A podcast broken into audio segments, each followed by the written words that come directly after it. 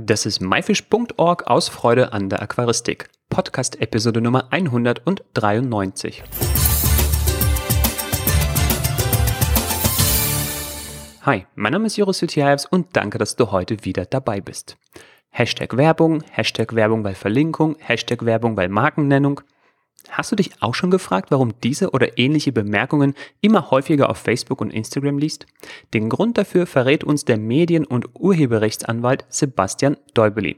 Zusammen schauen wir uns an, wer, was und wie markiert werden muss und umgekehrt, wer von dem Ganzen nicht betroffen ist. Los geht's!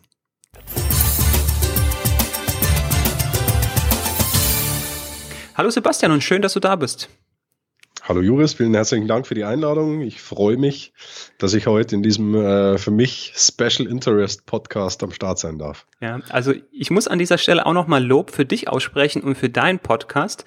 Ähm, ja, durch den habe ich dich auch gefunden sozusagen oder erfahren, dass du auch Podcaster bist und den können wir jedem Zuhörer auch nochmal ins Herz legen, der ein bisschen mehr über das Thema Recht, vor allem du bist ja spezialisiert auf Urhebe und Marketing oder was ist das? Urheber- und Medienrecht. Medienrecht war das, genau. Urheber- und Medienrecht. Den Podcast verlinken wir in der Episodenbeschreibung. Sebastian, herzlichen Dank. Wir haben heute als Thema, ich habe das so schön genannt, Hashtag Werbung. Viele Aquarianer sind auch auf sozialen Medien unterwegs und seit gefühlt so circa einem halben Jahr liest man überall Hashtag Werbung, Werbung, Hashtag Werbung, irgendwelche verzweifelten Versuche, sich zu rechtfertigen von den Leuten, die das schreiben. So, ich werde ja nicht bezahlt, aber ich muss das hinschreiben. Mhm. Wir wollen hier ein bisschen Klarheit schaffen. Wir haben ganz viele Anfragen zum Thema bekommen, äh, weil es ja was rechtliches ist, dürfen wir, glaube ich, sogar keine Rechtsberatung machen. Deshalb Richtig. haben wir uns an dich gewandt und sind sehr froh, dass du heute bei uns bist und werden da bisschen Licht ins Dunkel bringen. Perfekt, super, ich freue mich drauf. Sebastian, magst du unseren Zuhörern mal erklären, woher, also was der Ursprung ist, woher das Ganze überhaupt kommt? Ja, ähm, das Ganze hat einen sehr, sehr berechtigten Ursprung. Und zwar ist es äh, verboten, das hat wahrscheinlich auch jeder schon mal gehört, sogenannte Schleichwerbung zu machen. Äh, Schleichwerbung ist unjuristisch ausgedrückt das Darstellen und Anpreisen von irgendwelchen Produkten oder Dienstleistungen, meistens sind es Produkte, ähm, ohne dass für den Konsumenten oder den Betrachter klar ist, dass es sich dabei um Werbung handelt, also dass derjenige, der das Produkt darstellt, in irgendeiner Art und Weise entlohnt wurde und hier quasi versucht, den Betrachter ein bisschen zu manipulieren und ihm klarzumachen, dass er das kaufen soll. Wir haben hier zwei verschiedene Punkte. Wir haben einmal äh, Product Placement und einmal Schleichwerbung. Ähm, die Schleichwerbung ist quasi der illegale Teil des Ganzen, bei dem nicht aufgedeckt wird, dass es sich um Werbung handelt. Und hier habe ich, um ja, legale Schleichwerbung gibt's nicht, aber um das Ganze rechtlich konform abzuhalten, habe ich den Zusatz zu führen, dass es sich dabei um Werbung handelt. Ich muss also dem Betrachter ganz klar zeigen, pass mir auf, die Uhr, die du jetzt hier gerade siehst oder whatever, ähm, dabei handelt es sich um Werbung und äh, bitte lass dich hier nicht davon beeindrucken, lass deine Kaufentscheidung nicht davon beeinflussen, dass du jetzt irgendwie glaubst, äh, weil James Bond mit der Uhr durch die Gegend fährt oder weil bei irgendeinem Pro7 oder irgendeinem TV-Game-Show-Format, vermeintlichen Game-Show-Format irgendwie eine Million Marken in die Kamera gehalten werden. Lass dich davon bitte nicht beeinflussen. Das ist keine objektive äh, Nutzung von diesem Produkt, sondern wir haben dafür Geld gekriegt. Darum geht's eigentlich. Okay, und warum haben jetzt Leute plötzlich angefangen, alle Hashtag-Werbung zu schreiben? Ja, ähm, man ist irgendwann mal darauf gekommen, beziehungsweise ein sehr großer Verband, der Verband Sozialer Wettbewerb, ist äh, auf die eigentlich logische Idee gekommen und hat gesagt, naja, ähm, Social Media Influencer, die sich nun weitgehend bei Instagram rumtreiben, die machen ja im Prinzip äh, irgendwelche Produktreviews oder preisen das neueste Eiweißpulver an oder das neueste Modell von irgendeinem Fahrzeug, mit dem sie dann irgendwie durch London gurken und äh, einen gewissen Lifestyle vermitteln. Und um dieses ganze Influencer-Marketing-Thema hat sich ja doch ein ganz beträchtlicher Markt äh, aufgestellt in letzter Zeit. Und im Endeffekt baut dieses Influencer-Marketing ja doch so ein bisschen drauf auf, dass der Betrachter sich denkt, hey, wenn äh, der XY dieses und jenes Produkt nimmt, dann muss das bestimmt geil sein und dann will ich das auch haben und dann kaufe ich's. Und äh, zu Beginn haben die wenigsten bis gar keine Leute in sozialen äh, Medien, insbesondere bei Instagram, ihre Posts als Werbung gekennzeichnet. Und somit ist es tatsächlich so, dass in einigen Fällen äh, hier mit Sicherheit ein Verstoß gegen das Verbot der Schleichwerbung vorlag. Und äh, dieser Verband Sozialer Wettbewerb hat halt im sehr, sehr großen Stil so ziemlich alles, was nicht bei drei auf den Bäumen war und auch nur so ein bisschen nach Schleichwerbung roch, abgemahnt. Das war wirklich eine größere Abmahnwelle. Und äh, daraus resultierte dann so eine Art Überkompensation, sodass du jetzt quasi überall Werbung liest. Und jetzt eigentlich die Situation eingetreten ist, dass du wieder keinen Plan hast, was denn jetzt wirklich Werbung ist und was nicht. Und somit ich als äh, Käufer, der sich beeinflussen lässt, wieder nicht weiß, wer hat denn jetzt wirklich was dafür gekriegt und bei wem ist es ein echtes Produktreview und wer meint es ernst? Also wer empfiehlt es nur, weil er bezahlt wurde von dem Hersteller des Produkts und wer empfiehlt es, weil er es selber wirklich gut findet? Also im Endeffekt äh, haben, haben wir jetzt aufgrund dieser übersprunghaften Werbekennzeichnung äh, einfach auch wieder keinen Plan als Verbraucher und haben wieder überhaupt keinen Anhaltspunkt, was ist Werbung, was ist keine. Jetzt haben wir so schön geklärt, wo der Ursprung herkommt. Das Gefühl habe ich auch gehabt. Also in unserer, in der Aquaristik-Nische ist mir persönlich, glaube ich, nur ein einziger Fall bekannt, ähm, der abgemahnt wurde. Ich glaube, unsere Zuhörer wissen, wer gemeint ist. Derjenige hat auf seinen Kanälen auch darüber gesprochen. Und mhm. danach ging das bei uns in unserer kleinen heilen Welt, ich würde schon fast im Auenland sagen, ging das so ein bisschen los, äh, ja. dass mittlerweile ähm, jeder Hobby-Aquarianer oder Aquarianer Frau ähm, zu jedem kleinen Post irgendwie Werbung dazu schreibt, weil Markennennung, weil Hashtag, weil Verlinkung irgendwelcher Firmen. Und jetzt wollen wir in dieser Episode ein bisschen so praktisch werden und gucken äh, oder allen denen, die jetzt verunsichert sind, naja, so gut es geht, sage ich mal, jetzt einen Leitfaden an die Hand zu geben, damit sie verstehen, vor allem, wer kennzeichnen muss, was gekennzeichnet muss und wie es gekennzeichnet muss. Lass uns mhm. damit anfangen, dass wir klären, wer überhaupt kennzeichnen muss. Also, hier müssen wir die ähm, Ausgangslage mal betrachten. Wie war es also, bevor diese Abmahnwelle losging? Diese Abmahnwelle, da waren ja auch ein paar Gerichtsurteile dabei, die äh, zugunsten des Verbands Sozialer Wettbewerb ausgefallen sind, die dann wirklich dazu geführt haben, dass äh, die Kennzeichnung wirklich flächendeckend eingeführt wurde. Wir schauen uns aber mal die Situation an, bevor das ganze Thema losging, wo du also wirklich ähm, eventuell bei YouTube mal eine Möglichkeit hattest, Schleichwerbung zu finden, im Kino, im Fernsehen, ähm, in irgendwelchen Game-Show-Formaten und und und. Also wirklich klassisch.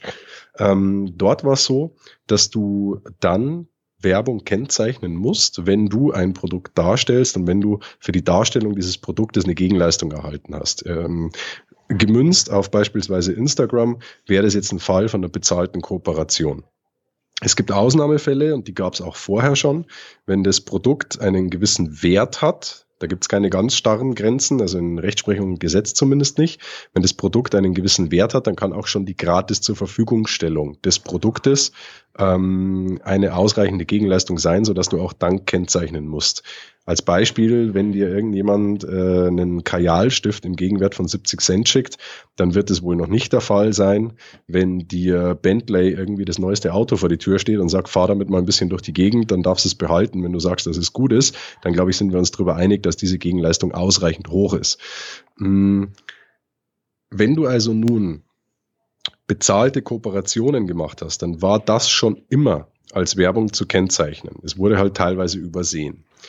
Jetzt hat im Zuge dieser Abmahnwelle wurden einige einstweilige Verfügungen beantragt. Und äh, die wurden auch dann zum Teil in den darauf folgenden Gerichts, also so eine einstweilige Verfügung ergeht in der Regel ohne mündliche Verhandlung.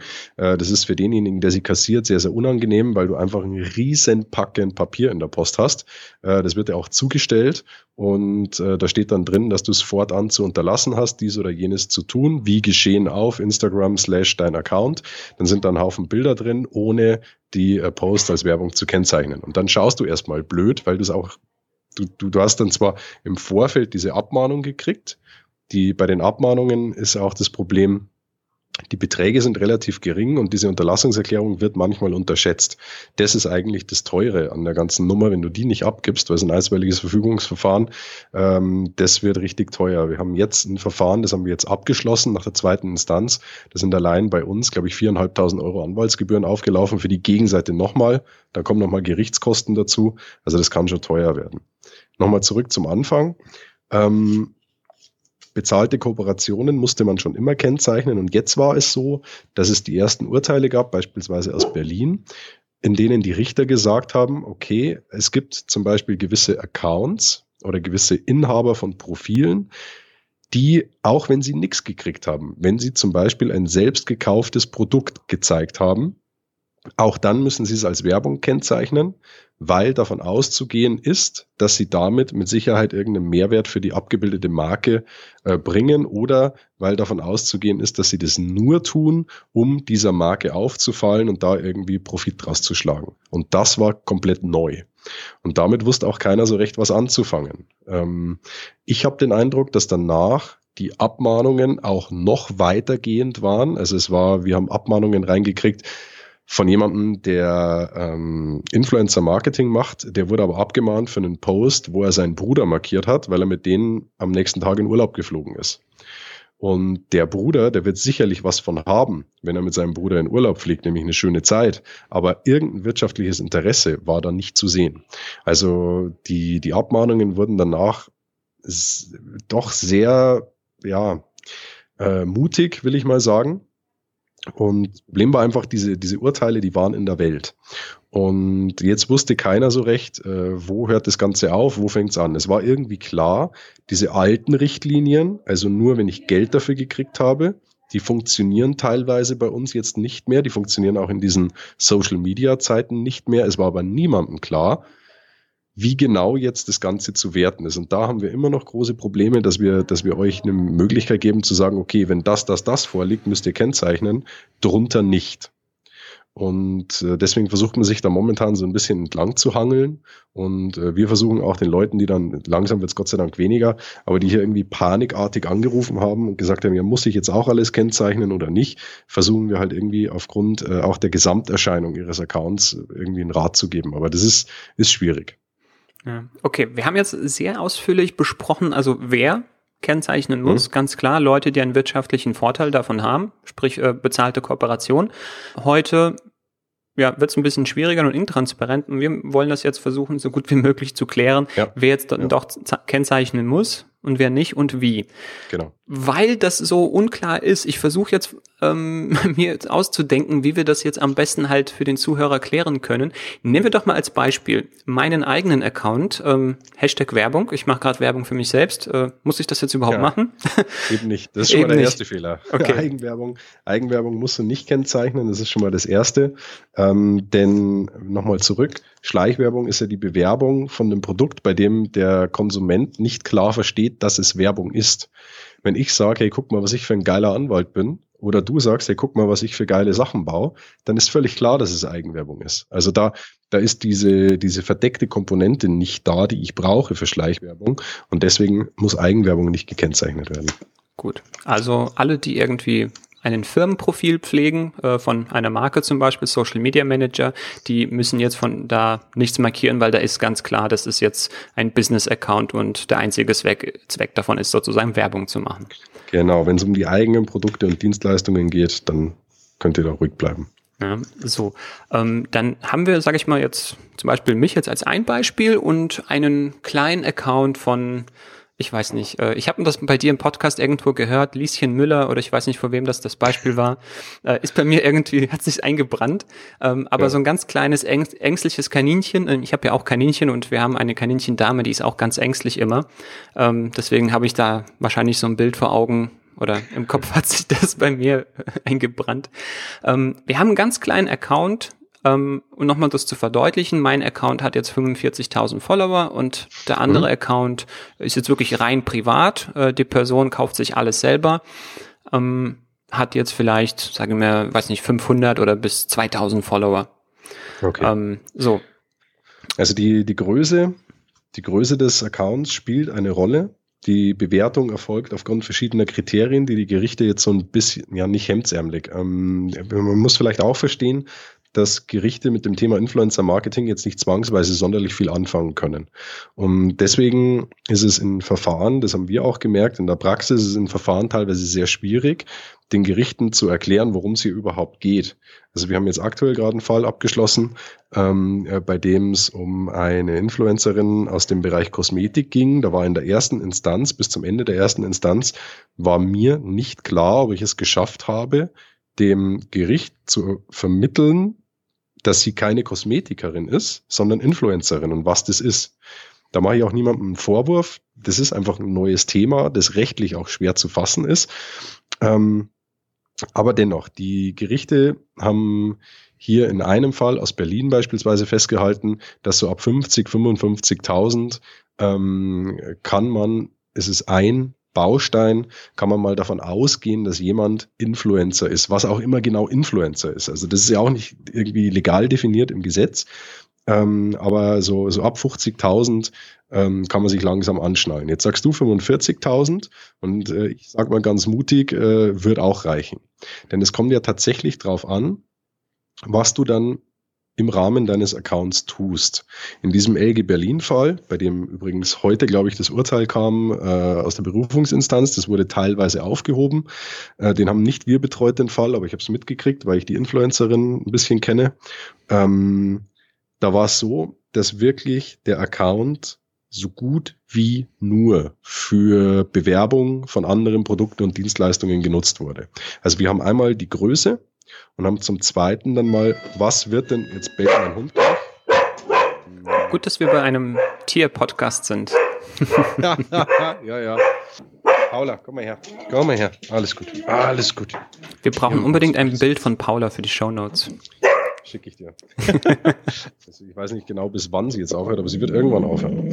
Ähm, wo waren wir? Größe und Ausrichtung. Also wenn du quasi einen Account hast, mit dem du also jetzt klassisch als Influencer tätig bist und wirklich fast nur andere Marken, Produkte reviewst und zum Kauf empfiehlst, dann fällst du bereits, es ist jetzt 50.000, ist ja jetzt kein, kein Monster-Account, dann fällst du bereit ab, bereits ab 50 bis 55.000 kann es kritisch werden. Das war die Auffassung von einem Gericht.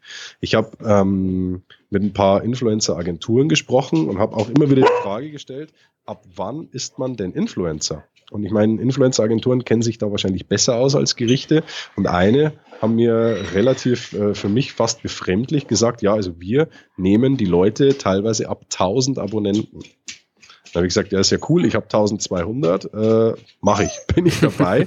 ähm, dann haben sie gesagt, nee, nee, man muss halt einfach mal schauen. Das Wort Influencer sagt es dir im Prinzip schon, es kommt drauf an, welchen Impact der jeweilige Account auf die Branche hat. Und gerade bei dem, was ihr macht, ähm, wenn du in diesem Spezialbereich mit 45.000 Abonnenten, die auch echte Fans sind, unterwegs bist, dann kann das ein absolutes Monster sein, was den Einfluss angeht und kann deutlich mehr ausrichten als jemand, der 300.000 Abonnenten hat und irgendwie Outdoor-Bekleidung oder Automotive oder irgendwas macht, weil da einfach die, die Struktur der Abonnenten und weil der Markt auch viel größer ist. Äh, du kannst also mit wesentlich weniger Abonnenten wesentlich mehr Einfluss haben auf die potenzielle Käuferschicht äh, und du musst ja den prozentualen Marktanteil sehen. Also die, der Marktanteil derer, die sich jetzt Aquarium oder Aquariumzubehör holen, ist ja wahrscheinlich ein bisschen geringer als der Marktanteil derjenigen, die sich potenziell ein Auto kaufen.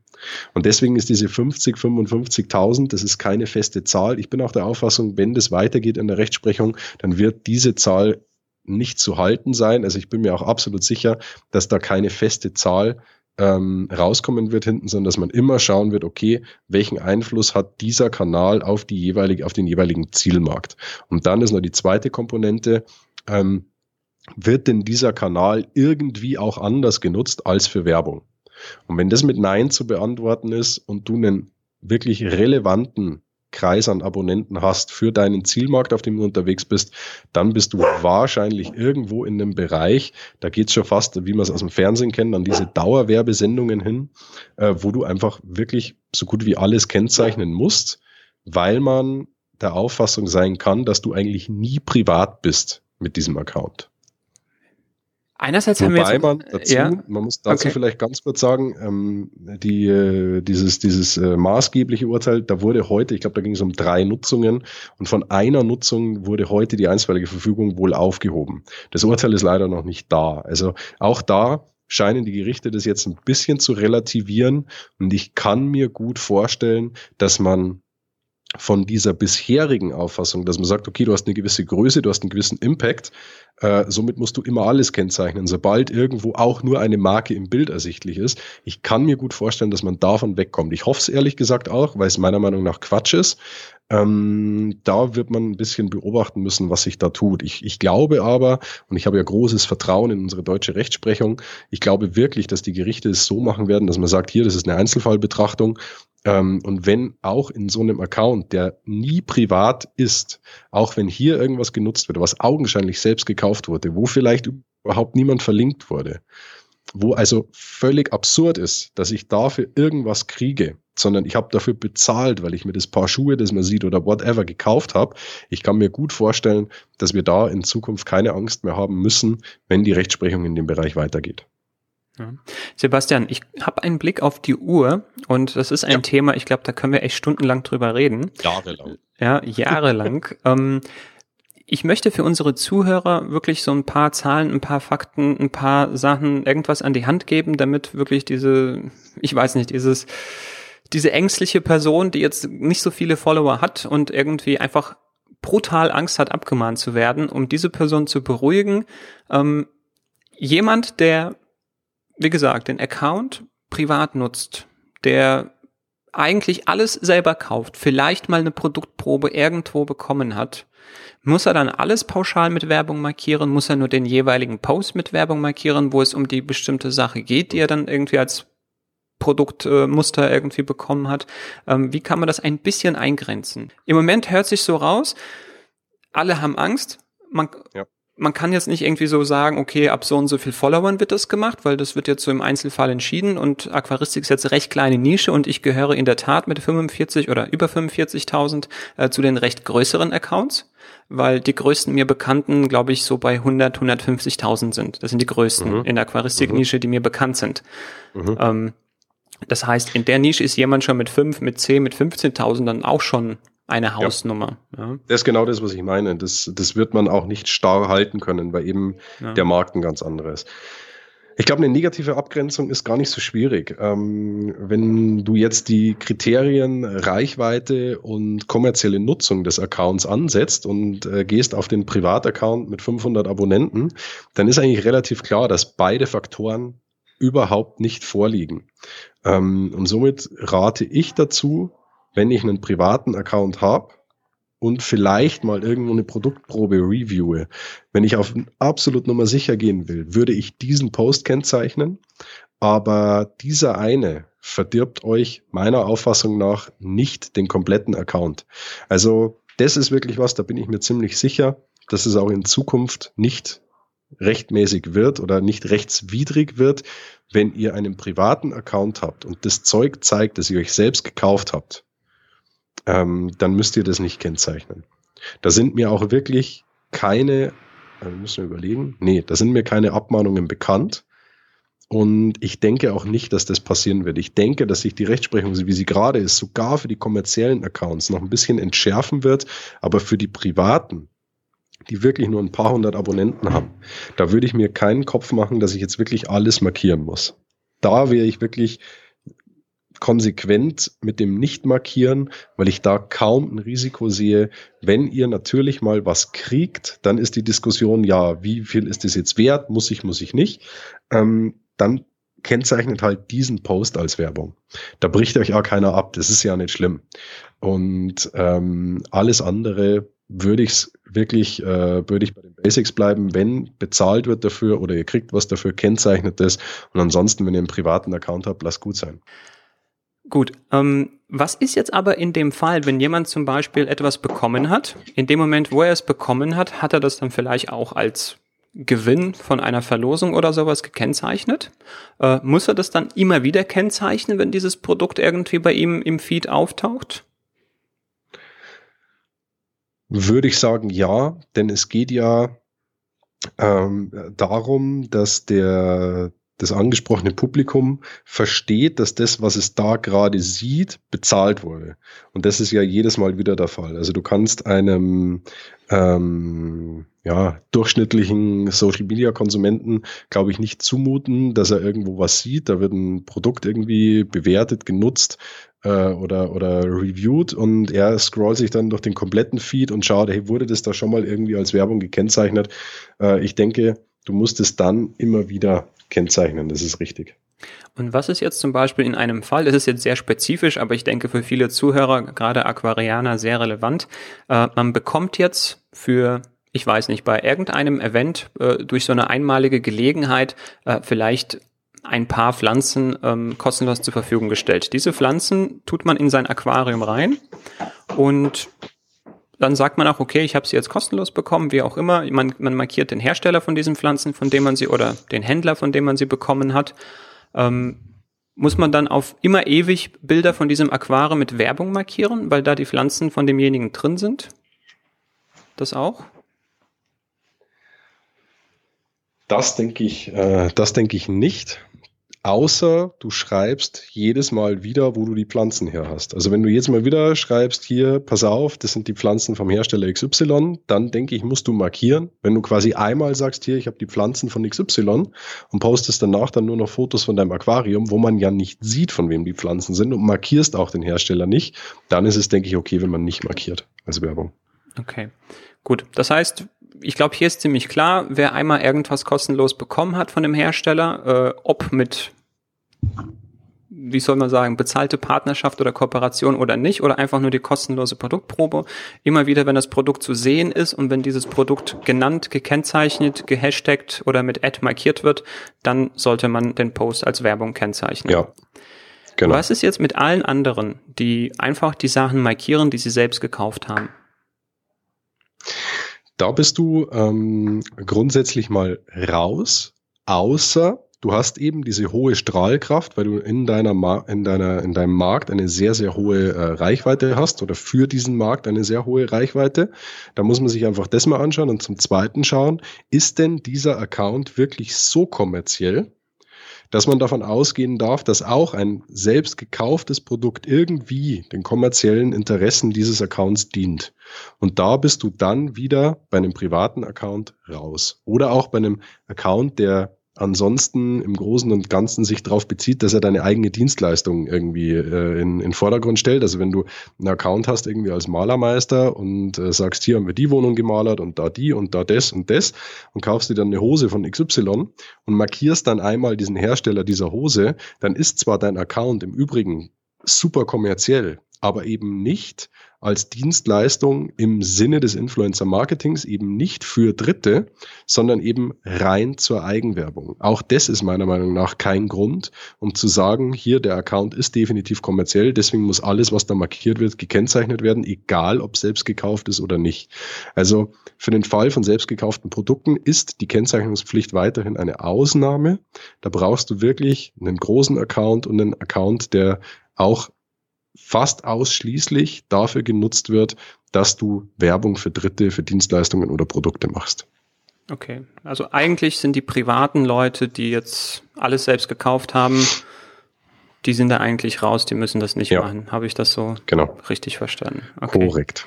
Sebastian, ähm, wir hatten im Vorfeld schon mal über das Thema Dauerwerbesendung gesprochen. Ähm, mhm. Wenn man alles als Werbung kennzeichnet, ist das auch oder keine Lösung?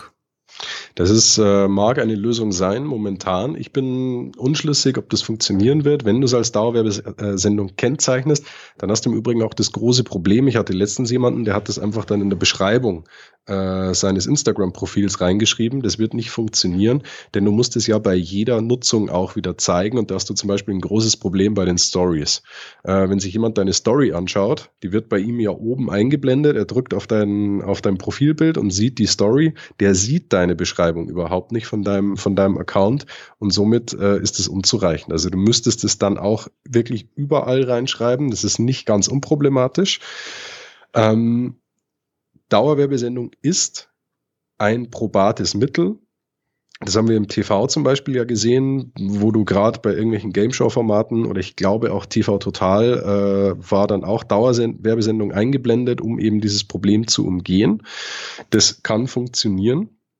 Ich bin aber gespannt, wie sich das weiterentwickelt, weil wenn nämlich jeder jetzt alles als Dauerwerbesendung kennzeichnet, dann haben wir das Problem, äh, was ich vorher schon gesagt habe, dass ich als Betrachter überhaupt keinen Plan habe, was Werbung ist und was nicht. Und der Zweck der Kennzeichnung von Schleichwerbung, nämlich dem Konsumenten zu sagen, Achtung, das ist Werbung, wäre dann auch komplett konterkariert, weil dann alles Werbung ist und ich wieder, das stumpft dann irgendwann mal ab und ich bin dann irgendwann wieder komplett auf mich allein gestellt und muss versuchen rauszufinden, ob das jetzt Werbung ist oder nicht.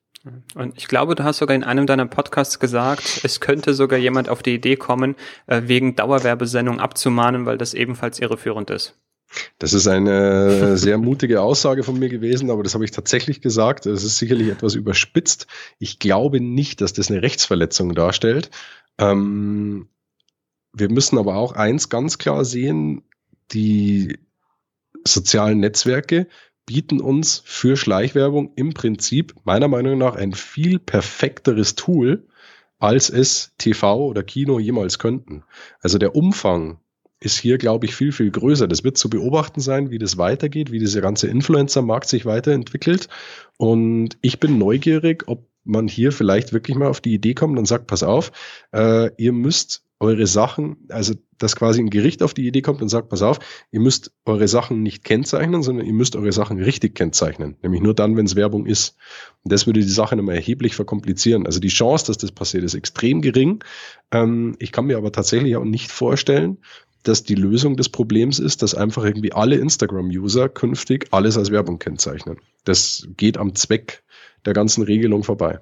Ja, weil, wie gesagt, ich sehe überall nur noch Werbung, ja, und mhm. ich kann mir echt nicht vorstellen, dass äh, alle alles gestellt bekommen, weil dann wird es ja gar keine Industrie mehr geben, dann würden ja alle was nur verschenken. Ähm, ja. so, so, Werbung, so viel Werbung sehe ich im Moment. Das heißt, äh, sagt, das ist mein Empfinden. Sebastian, ja. Wie wird jetzt denn richtig gekennzeichnet? Also wenn man kennzeichnen muss, wie kennzeichnet man richtig? Also gerade jetzt bei Instagram, wo das jetzt so am, ja, am, am, am, am akutesten ist. Mhm. Äh, also als Hashtag wird es euch nicht reichen.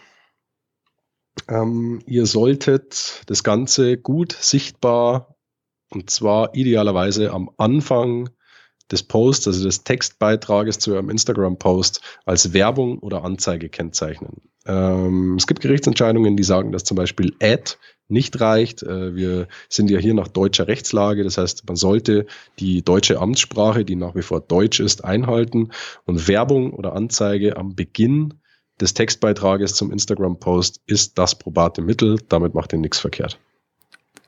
Weil du sagtest, Hashtag reicht nicht aus, wenn am Anfang vom Post Hashtag Werbung steht. Das kannst du machen. Das ja, kann man machen. Also ein kleiner, Hauptsache kleiner, kleiner Denkfehler. Äh, Hashtag am Schluss mhm. unter den ganzen anderen Hashtags funktioniert nicht. Wenn du am Anfang Hashtag Werbung schreibst, dann ist okay.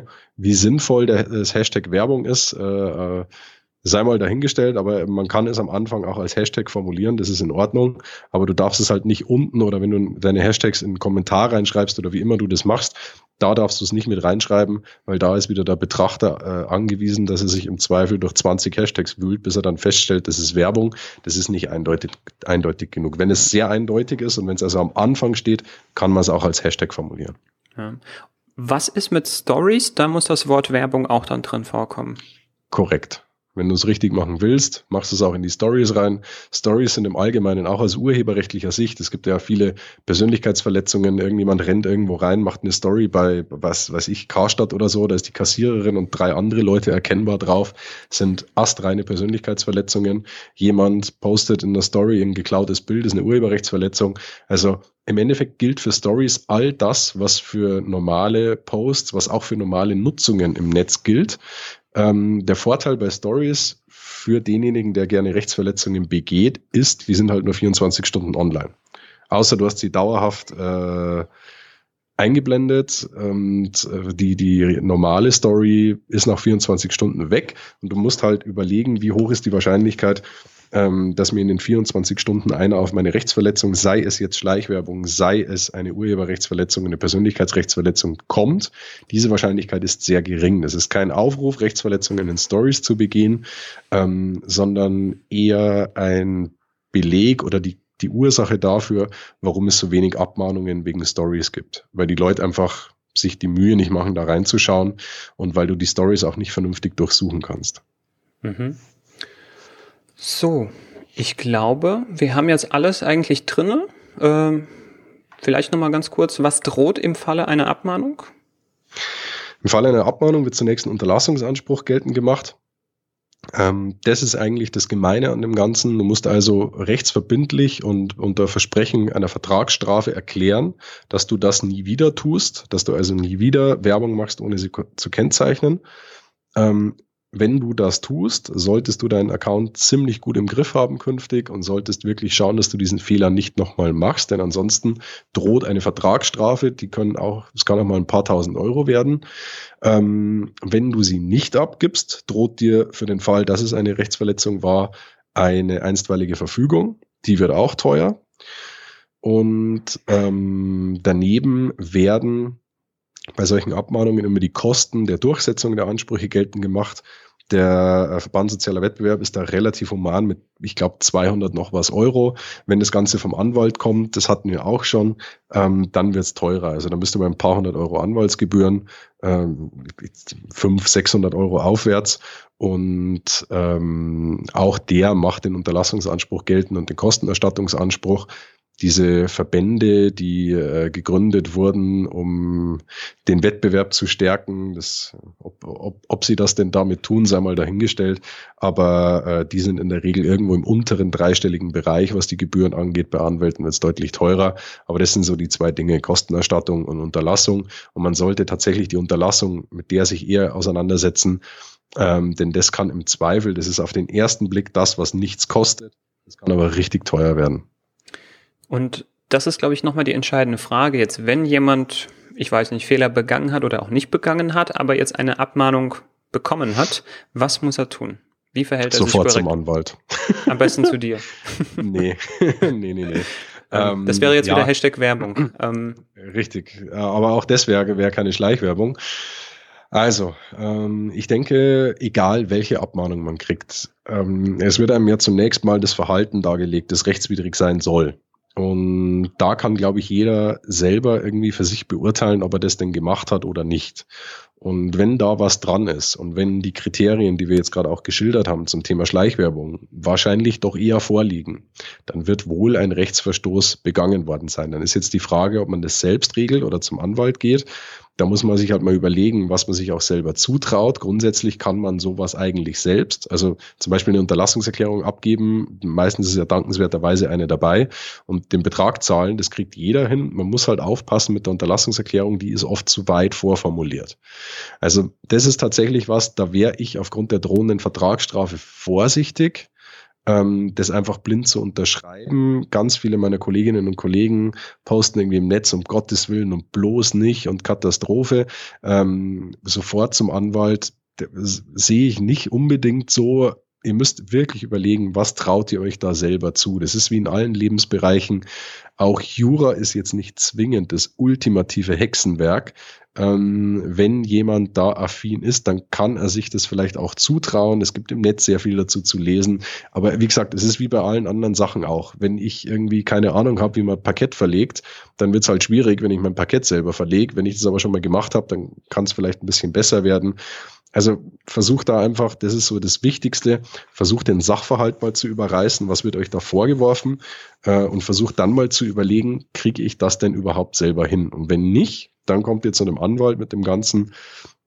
Vernünftige Anwälte, so wie wir, äh, will ich behaupten, mal welche sind, äh, werden euch auch mit der Frage, was das Ganze denn kosten wird, äh, nicht sofort den Hörer auflegen, sondern werden euch das auch vorher sagen, was da auf euch zukommt.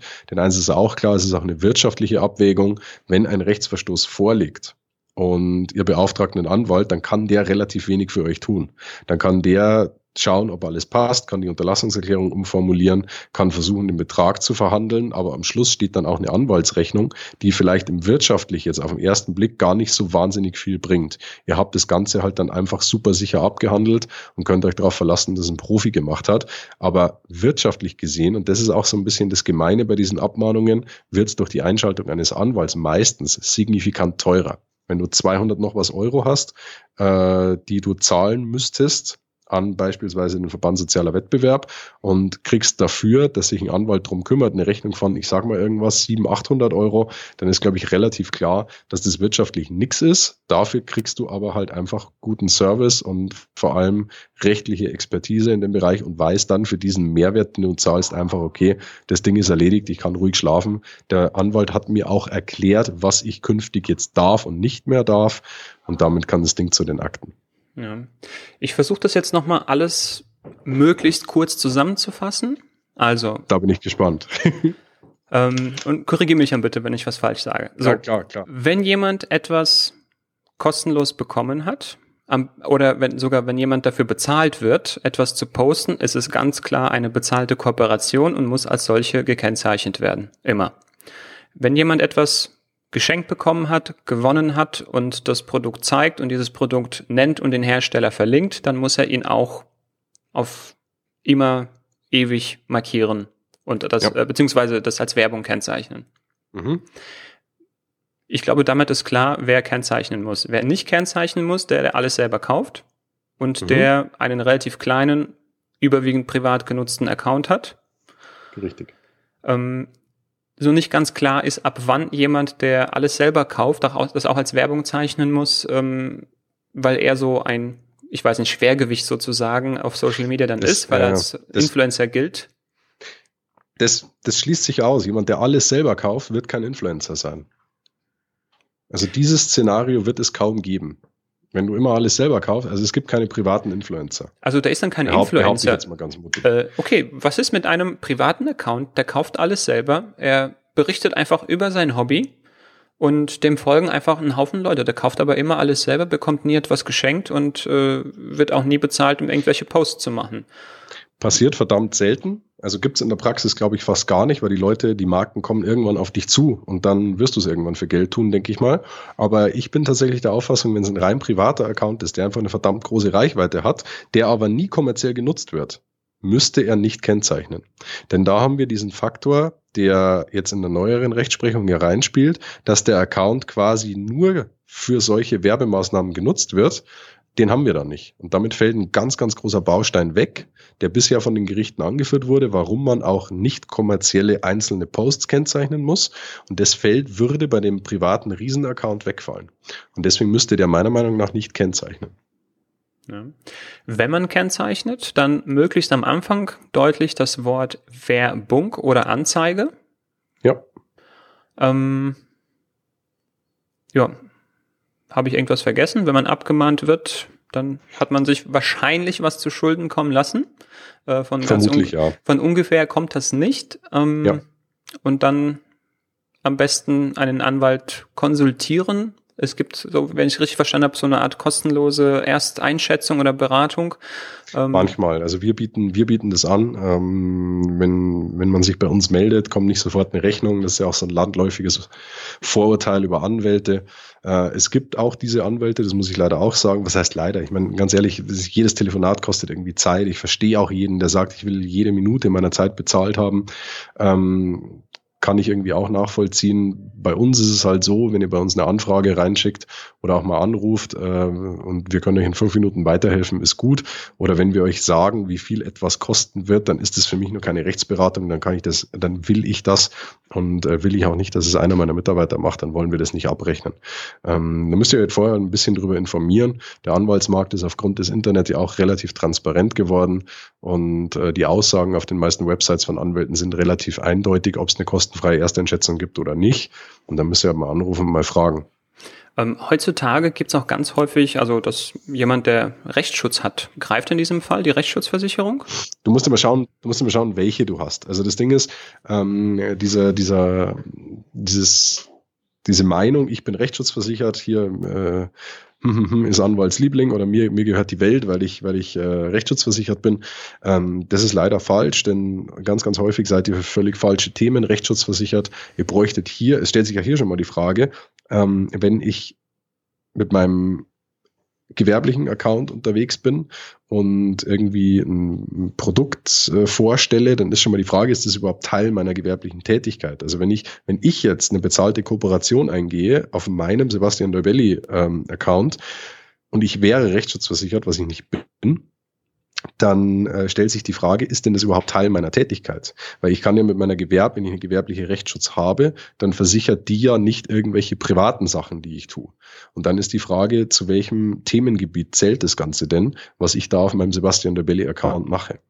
Und äh, andersrum genau das Gleiche. Wenn ich irgendwo privat unterwegs bin und fange mir eine Abmahnung ein, was unwahrscheinlich ist, weil du wahrscheinlich keine Rechtsverletzung begehst. Ich muss immer schauen, erstens privat oder gewerbliche äh, Rechtsschutz und dann gibt es ganz viele Rechtsgebiete, die ausgeschlossen werden. Ähm, also man, man will fürchterlich gerne gewisse Rechtsgebiete verkaufen auf Seiten der Versicherer, man will aber auch fürchterlich gerne Dinge ausnehmen. Urhebermedienrecht ist da sehr häufig dabei. Also da müsst ihr wirklich in euren Versicherungsschein reinschauen, was ist da mit äh, umfasst. Und ich befürchte fast, dass in den meisten Fällen die Rechtsschutzversicherungen, die standardmäßig abgeschlossen werden, so einen Fall nicht abdecken werden. Man kann aber, und das ist auch, das ist das Einfachste, so macht man es auch in der Praxis, wenn eine Rechtsschutzversicherung besteht, und ich habe irgendwo einen Passus, könnte sein, könnte nicht sein, dann stellst du einfach eine Deckungsanfrage. Dann schildert man denen kurz den Fall und sagt, ich hätte gerne eine Deckungszusage und dann kriegst du ein Schreiben, da steht entweder drin, hiermit äh, machen wir alles vorgerichtlich, äh, sagen wir Deckung zu oder sie sagen, nee, machen wir nicht. Und dann weißt du Bescheid. Wenn die sagen, nee, machen wir nicht, und wenn sie das zwei, dreimal machen, dann sollte man überlegen, ob diese Rechtsschutzversicherung sinnvoll ist.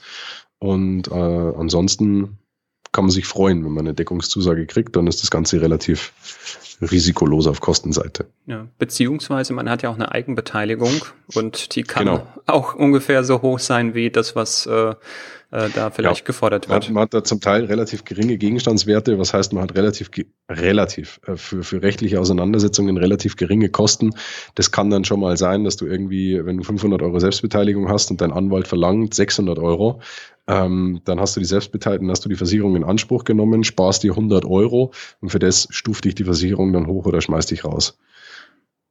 Ja. Muss man sich Kön auf jeden könnte Fall, alles. Muss man sich auf jeden Fall gut überlegen.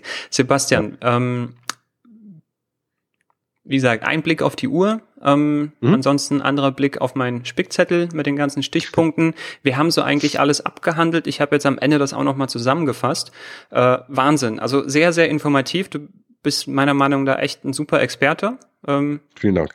Ähm, ich kann da unseren Zuhörern deinen Podcast auch nochmal wirklich wärmstens ans Herz legen. Da gibt es äh, Q&As, wo Sebastian noch mehr Fragen aus der Praxis beantwortet und wirklich ganz, ganz tief in das Thema eingeht, auf diese ganzen Urteile. Da gibt es mehrere Episoden.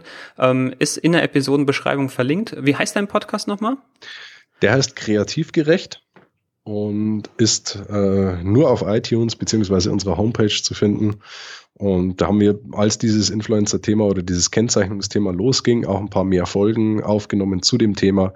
Da könnt ihr euch quasi nochmal den rechtlichen Roundhouse-Kick holen zu diesem ganzen Kennzeichnungsthema. Wir haben auch ein paar Blogposts auf unserer Homepage äh, zu dem Thema, wo wir euch sagen, wie und wo zu kennzeichnen ist.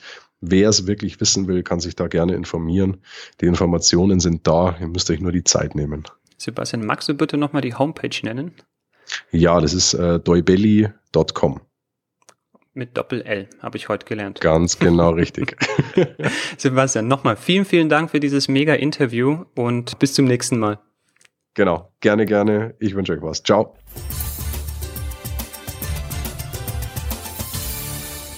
So, das war echt ein mega Interview. Nochmal vielen, vielen Dank an Sebastian, dass er sich die Zeit für uns genommen hat. Es bleibt zwar etwas verwirrend, ab welcher Größe man als Influencer zählt, klar wird jedoch, dass wenn man etwas umsonst bekommen hat, man dies auch entsprechend nennen bzw. kennzeichnen soll. Wer alles selber kauft oder auf dem Foto nichts Gesponsertes zeigt oder verlinkt, der braucht auch nichts zu kennzeichnen. Denn wo keine Werbung drin ist, muss auch nicht Werbung dran stehen. Dies wäre nur irreführend. Wir haben in den Shownotes nochmal alle alle Links von Sebastian drin, sowie eine Seite, auf der alle weiterführenden Podcast-Episoden und Blogbeiträge verlinkt sind. Wenn du dich also nochmal tiefergehender mit diesem Thema beschäftigen möchtest, dann check diesen Link unbedingt aus. Unsere Shownotes gibt es wie immer unter www.my-fish.org-episode 193. Wenn du auch jemanden kennst, der Hashtag-Werbung verwendet und du der Meinung bist, er sollte diese Episode unbedingt hören, dann teile sie mit ihm und schicke ihm einen Link. Wenn dir dieser Podcast gefallen hat, dann hinterlasse uns bitte einen Kommentar bei uns im Blog oder auf YouTube unter dem Video. Wenn du diesen Podcast über iTunes hörst, dann würden wir uns über eine 5-Sterne-Bewertung sehr freuen. Damit hilfst du, dass dieser Podcast von mehr Menschen wie dir gefunden werden kann und wir werden dir dafür ewig dankbar sein. Das war myfish.org aus Freude an der Aquaristik. Tschüss und bis zum nächsten Mal, dein Juris.